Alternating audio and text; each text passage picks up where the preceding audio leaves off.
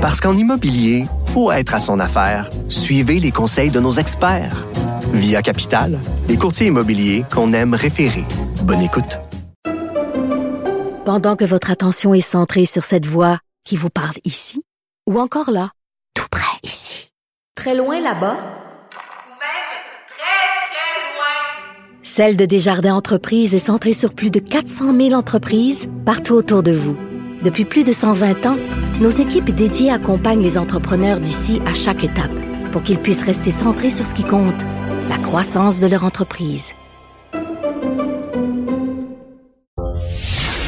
La rencontre Nantel du Rocher. Non, non, non, c'est pas une joke.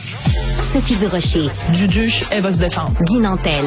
Ben, c'est exactement ça qu'il faut faire. Un duo déstabilisant qui confronte les idées. C'est à s'arracher les cheveux sur la tête. La rencontre Nantel du Rocher. Ça va être quelque chose. Bon, Guy, euh, on sait que tu as déjà été euh, candidat à la chefferie euh, du PQ, mais on sait aussi que euh, dans tes livres ou à différentes reprises, tu t'es déjà prononcé sur le système de votation. Donc, euh, voilà, tu veux nous parler d'un nouveau projet aujourd'hui?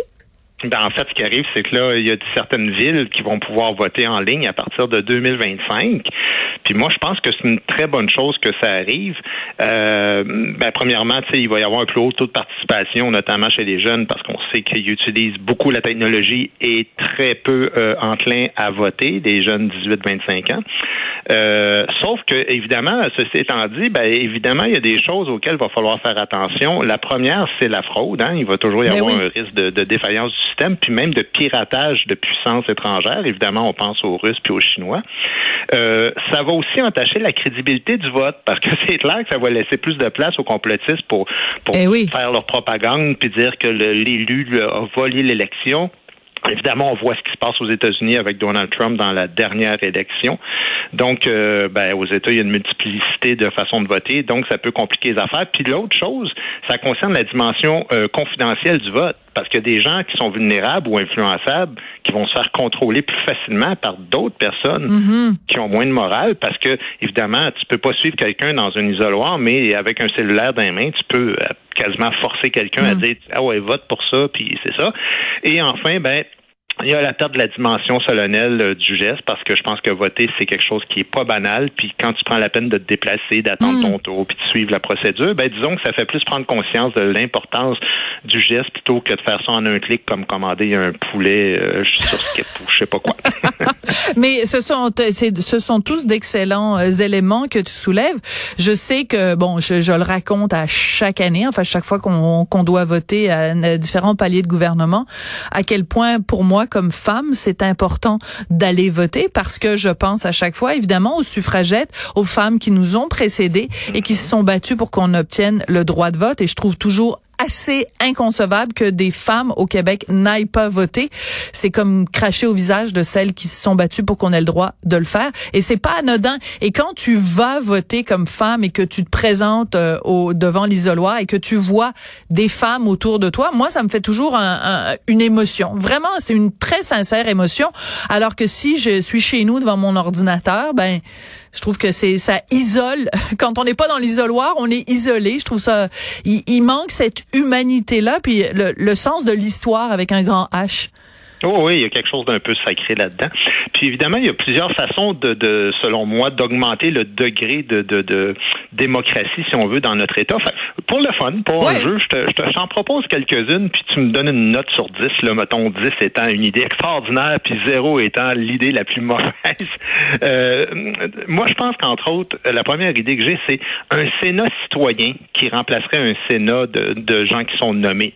Et je sais pas si tu as connu, euh, si tu as vu un peu le système de la boulée qui était dans la Grèce antique, puis un petit peu à la Renaissance italienne, mais c'est parce que on choisissait au hasard des citoyens dans la cité pour pouvoir gouverner. Alors moi, je pense qu'on devrait continuer de pouvoir voter comme ça pour la Chambre législative, les députés, puis tout ça, Ouais. ils passent leur loi. Mais ensuite, ça devrait être approuvé par vraiment une centaine ou peut-être plus ou moins là, de citoyens qui sont pris au hasard Et à chaque quatre ans comme ça, ils s'en vont en rotation, euh, un peu comme on prend des citoyens pour euh, juger les gens euh, Oui, oui, la au lieu d'un juge. Moi, je pense que ces gens-là suivraient évidemment les débats, les commissions parlementaires, puis ensuite, ce seraient les citoyens qui approuveraient les lois qu'on passerait. Qu'est-ce que tu penses de ça?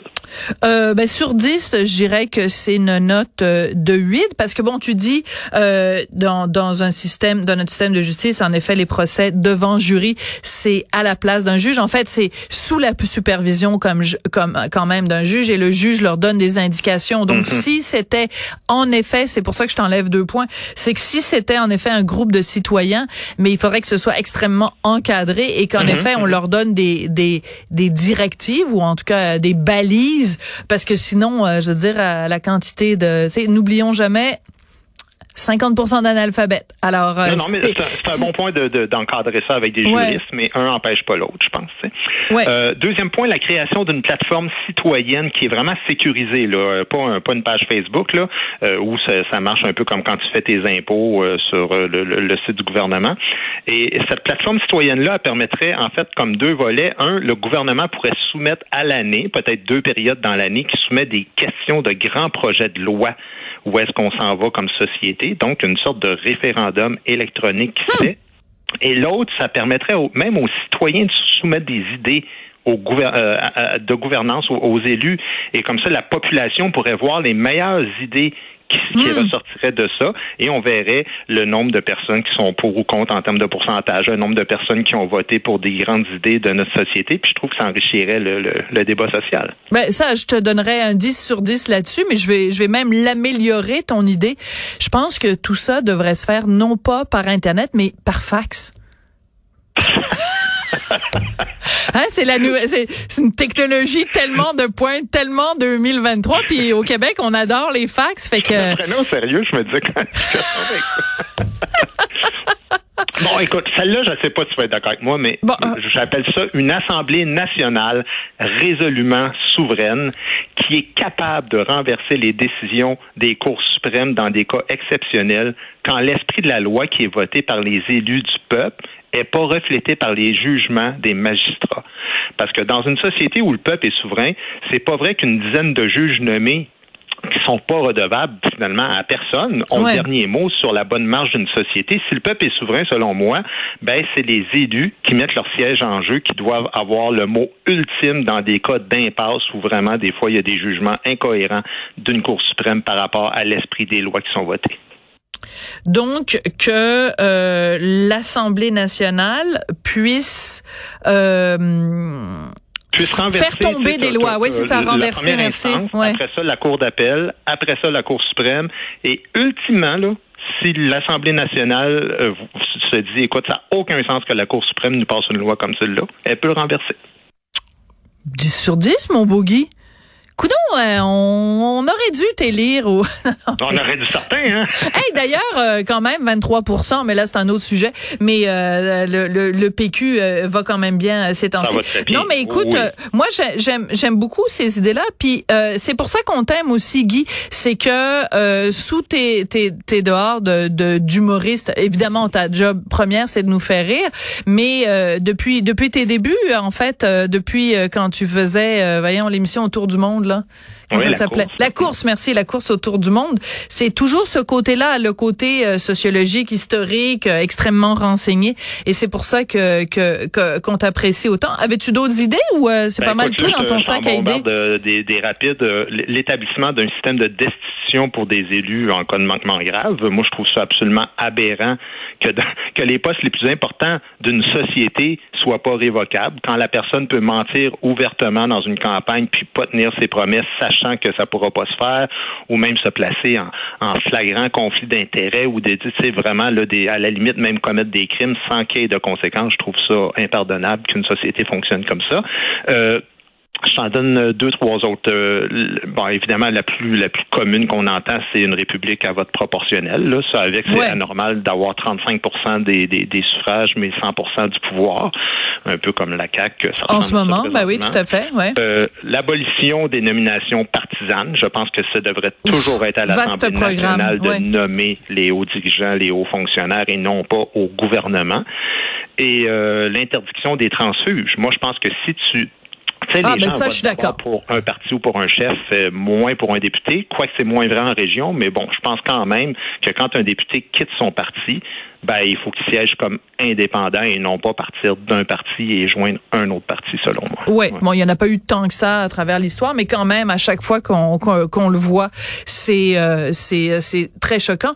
Mais moi, j'irais même plus loin. C'est on devrait interdire quand tu as été élu pour un mandat de quatre ans, si tu quittes avant, puis que ça coûte 600 000 dollars faire une élection partielle, puis que si tu quittes en plus pour aller trouver une job super payante au privé, on devrait te demander de rembourser le ce que ça coûte les élections partielles. Il y a rien qui me choque le plus que quelqu'un qui dit ah ben là vous m'avez euh, vous m'avez élu mais savez-vous quoi? J'ai une offre plus payante plus intéressante hey chose pourquoi collectivement on devrait mais payer pour temps, tes choix? ça fort de faire payer quand même Mais non, mais tu comprends ce que je veux dire. contre, euh, Il devrait y avoir une punition. départ, ça, c'est la Ben là.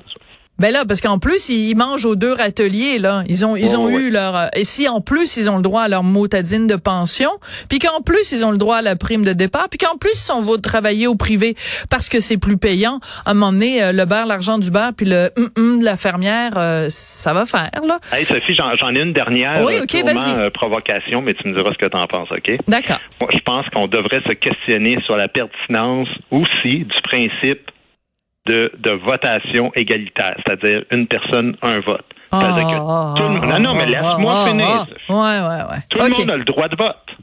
Mais maintenant, quand tu vas voter, tu, tu- votes pour qui tu veux, OK? Ouais.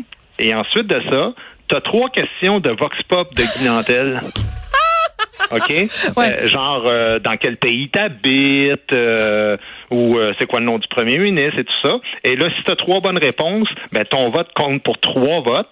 Si tu en as deux, deux, un, un, puis zéro, ben, t'as pas, ton, ton vote n'est pas bon. Ton vote est annulé. Ton si vote est pas, annulé. mais en fait, sais-tu quoi?